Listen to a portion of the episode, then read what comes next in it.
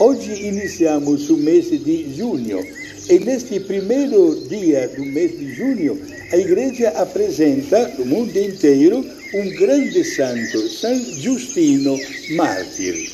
Um homem que viveu nos primeiros tempos da Igreja. Ele nasceu lá pelo ano 100, exatamente quando veio falecer o último dos apóstolos, São João Evangelista um homem Justino dedicado ao estudo, à filosofia que circulava naquela época, mas um homem que notava dentro de si que faltava algo para sentir-se plenamente realizado.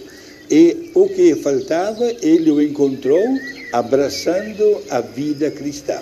Com 30 anos de idade, houve a sua conversão, recebeu o batismo e se tornou um cristão muito fervoroso.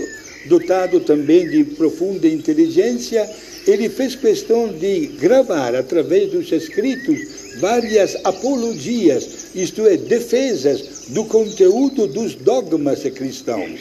Nós sabemos que ele falou muito bem da pessoa de Jesus e, sobretudo, se destacou porque já naquela época, quando não havia ainda uma estrutura, digamos assim, bem organizada até das celebrações litúrgicas, foi ele, que foi o pioneiro, que apresentou um formulário para poder celebrar o encontro com o Senhor no dia do Senhor aos domingos, isto é, a celebração da missa.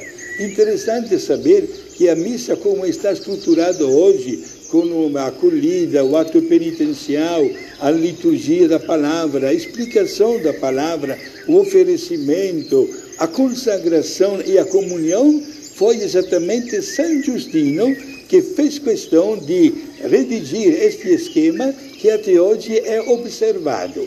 Não somente São Justino procurou, através do estudo, focalizar tantos evangelhos que acabavam de serem produzidos e trabalhou para que a igreja pudesse identificar entre tantos evangelhos aqueles que foram divinamente inspirados.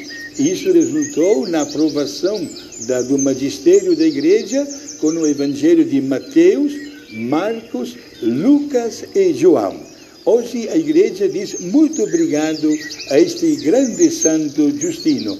Naturalmente sopravam os ventos contrários contra a igreja e os imperadores romanos, com as suas perseguições, queriam acabar com esta nova religião que estava nascendo.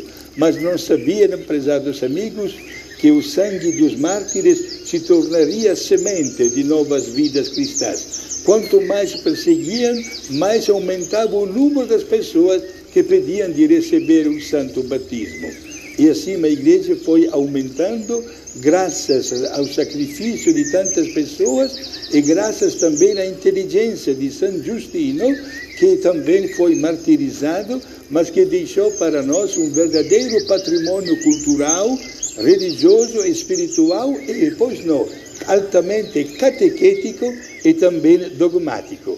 Hoje a igreja venera São Justino que é considerado um grande santo não somente pela Igreja Católica, mas também pelos protestantes e pela Igreja Ortodoxa. Um dos santos, ele tinha nascido na atual Samaria, perto de Israel, deu a sua vida por causa de Cristo e hoje, do alto do céu, continua abençoando aquela igreja que ele tanto amou e para a qual ele deu a sua vida.